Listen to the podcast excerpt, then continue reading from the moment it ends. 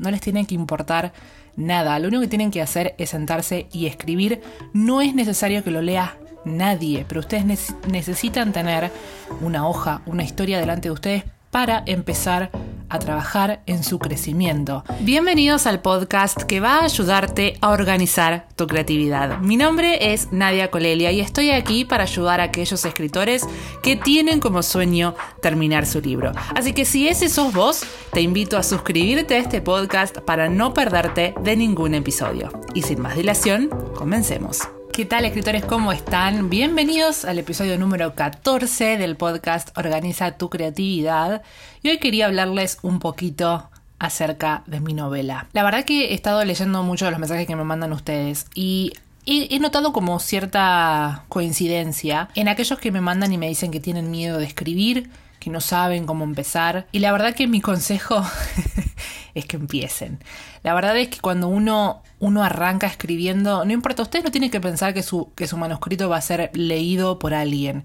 Ese primer manuscrito, los primeros escritos, me atrevo a decir, no van a ser buenos, pero son necesarios, ¿sí? Porque nosotros tenemos que empezar a aprender, empezar a formarnos desde algún punto, ¿no? La verdad que yo cuando voy para atrás y, pienso en mi novela, en Sentimiento Hostil, y en la especie de continuación que es Eterna Debilidad. Y la verdad que le falta, ¿no? Sentimiento hostil, por sobre todo, Eterna Debilidad está un poco mejor, pero aún así no, no puedo renegar de mis raíces, no puedo renegar de mi pasado y esos escritos fueron necesarios para que yo aprendiera lo que hoy aprendí y lo que me falta por aprender. Pero la verdad es que cuando ustedes me mandan ese tipo de, mensajes de que tienen miedo, no sé cómo decirles, cómo gritarles, tipo, no les tiene que importar nada. Lo único que tienen que hacer es sentarse y escribir. No es necesario que lo lea nadie, pero ustedes necesitan tener una hoja, una historia delante de ustedes para empezar a trabajar en su crecimiento.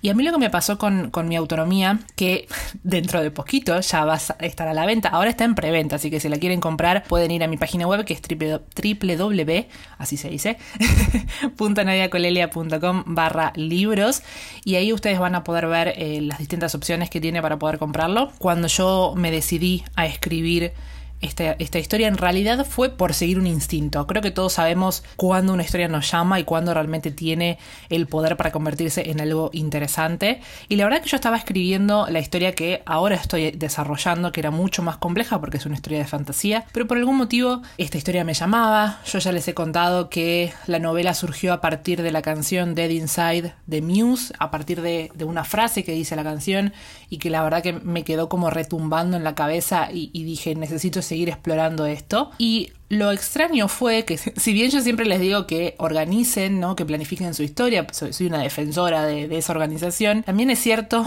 que la historia de mi autonomía la escribí de forma espontánea. Interrumpo el episodio de esta semana para darle el espacio a nuestro sponsor. ¿Alguna vez quisiste escribir un libro pero no supiste por dónde empezar? Tal vez tengas muchas ideas o no sepas dónde encontrarlas, pero una historia es mucho más que una idea. Hay que pensar en el género, en los personajes, en el argumento general en el tipo de narrador. Y porque parece algo abrumador, es que decidí armar este taller online para ayudarte a organizar tu creatividad. Para más información, podés visitar mi página web www.nadiacolelia.com barra organiza tu creatividad. Sí sabía cuál iba a ser el final, eso lo tenía súper claro, pero muchas de las cosas que iban a pasar en el medio la verdad que no los tenía del todo claro y, las fui descubriendo a medida que lo iba eh, a medida que lo iba escribiendo, ¿no? Y me pasó que yo lo escribí en un fin de semana, que era un fin de semana largo, y creo que me tomé el tiempo, fueron 17 horas que tardé en escribir.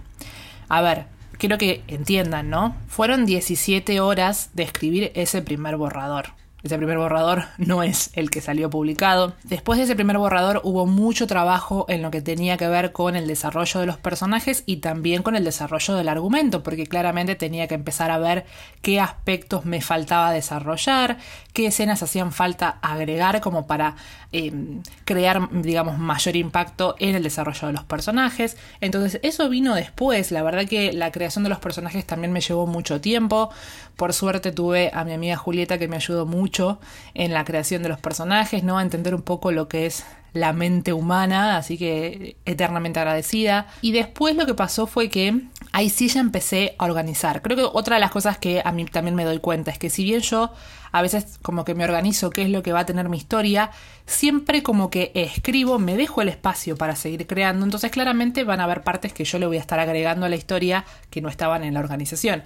Entonces, una vez que yo tengo escrito ese primer borrador, vuelvo sobre mi planificación y le voy agregando esas cosas que le agregué en la escritura que no estaba en la, organización, ¿no? Y eso como que me va ayudando un poquito a tener un, un panorama mucho más claro de la historia. Y acá lo que hice básicamente fue algo parecido. Si bien la historia la escribí sin una planificación, una vez que estuvo escrita, la pasé a una hoja y a partir de ahí empecé a ordenarla mejor, ¿no? A lo que voy es que a veces tienen que hacer lo que les nace, ¿sí? A mí la verdad que, como les digo, planifico y esta historia la hice espontánea, como yo escribía en un primer momento, pero fue algo que a mí me pedía hacer. Así que no me detuve, no me detuve y me puse a escribir y la verdad que fue todo un descubrimiento porque me di cuenta que las historias de amor no son algo que a mí realmente me, me mucho la atención, de hecho me resultan un poco aburridas. En realidad tengo como como etapas, ¿no? Hay veces que tengo ganas de, tanto de ver películas como de leer libros de romance y hay veces que la verdad no tengo ganas, pero por algún motivo hay algo dentro mío que me dice o que me está queriendo decir eh, que escriba este tipo de historias para que a mí me enseñen muchas cosas. Otro de los consejos que la verdad que les quiero dar es que escriban para ustedes, ¿no? Esto lo habíamos hablado en el episodio anterior cuando mm, hice la entrevista con Román Aguirre, que él decía eso, ¿no? Precisamente que uno escriba para, para gusto propio, no pensando en que lo va a terminar vendiendo o, pensando en algo externo. La verdad que lo que tiene que ver con la escritura es como descubrirnos internamente, ¿no? Porque claramente todas las cosas que nosotros decimos en, en, nuestros, en nuestras historias dicen algo de nosotros. Cuando yo les hablo del tema de la historia, cuando les hablo de esa lección que va a aprender el personaje, dice de ustedes, dice de ustedes como escritores, cuál es la mirada que tienen ustedes sobre ese tema en particular que están desarrollando en la historia. Y creo que a veces verlo escrito nos hace ver como, eh, como que estamos eh, más alejados y lo podemos ver de otra forma que tal vez internamente no somos capaces de verlo. Así que la verdad que eh, yo creo que, que tienen que animarse, tienen que animarse a, escribir y, a no pensar en el después. Si bien yo les digo que, que tengan como objetivo escribir el libro y demás, que ese sea su objetivo, terminar de escribir la historia y no pensar en si lo voy a publicar, si la gente no le va a gustar, si lo voy a poder publicar con una editorial grande. No, ese no tiene que ser su objetivo, digamos, en un primer momento, ¿no? Claramente que todos aspiramos a, a, publicar el libro, ¿no? A que la gente lo lea, pero en una primera instancia no se limiten por eso. Simplemente sientan la historia, ese objeto, esa idea que les despertó ese interés y que tienen ganas de, de explorar déjense llevar por eso y nada más. Todo lo que, lo que viene después, ustedes lo pueden arreglar. Digamos, está dentro de su control. Si ustedes de repente ven, leen su historia y dicen, che, esto la verdad que no está muy bien que digamos, bueno, ¿qué es lo que me falta? ¿No? Tal vez son los personajes los que están como medios planos, que no tienen, bueno, ¿cómo hago para aprender sobre personajes? O es el argumento el que no, no es lo suficientemente original. Bueno, ¿cómo puedo hacer para volverlo original? ¿Qué qué elementos debería empezar a retocar. La verdad que escribir no es algo sencillo, eh, entonces partan de la base que va a necesitar mucho esfuerzo de su parte realmente que se note eso en sus páginas, ¿no? Pero parte de ustedes, parte de ustedes de, de la predisposición que tengan para aprender. Internet es una vía donde podemos aprender de muchísimas cosas, nada más que tenemos que estar perceptivos, tenemos que, buscar activamente esas cosas que necesitamos eh, trabajar, ¿no? A mí lo que me pasa, por ejemplo, yo siento que lo que tengo que trabajar son los, eh, los diálogos, es algo que la verdad me cuesta, también me cuesta, por ejemplo, digamos, el tipo de narración sea como un poco más poética, si se puede decir, ¿no? Por ahí de escribir también me cuesta. Bueno, y son cosas que yo trato realmente de, de seguir trabajando, ¿no? O sea, e, es, eh, em, estoy aprendiendo a, como les digo, analizar las cosas como más objetiva, ¿no? Ver las películas, ver las series, leer los libros, todo diciendo, a ver, ¿cómo hace este escritor para presentar esto, para describir?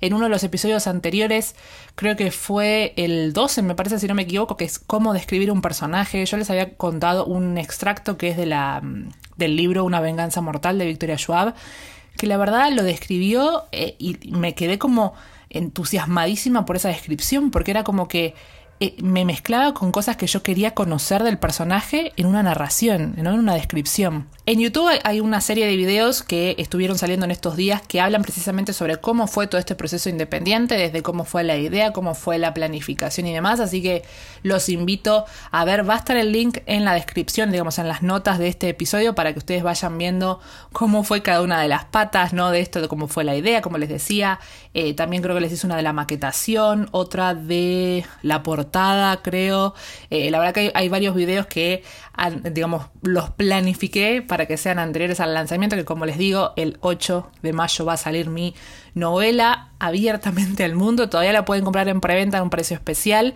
Lamentablemente todavía no lo pude imprimir por las circunstancias que estamos atravesando todo el mundo, así que en formato papel va a tener que esperar, pero sí está el formato digital, así que pueden comprarlo por Amazon o pueden comprarlo por mi página web. Aquellos que sean de Argentina y no quieran pagar en dólares, lo pueden hacer a través de mi página web, como les dije, www.nediacolelia.com barra libros. Y hasta aquí, queridos escritores, este, este capítulo, este episodio de Organiza tu Creatividad. Nos estaremos escuchando la semana que viene. Feliz escritura.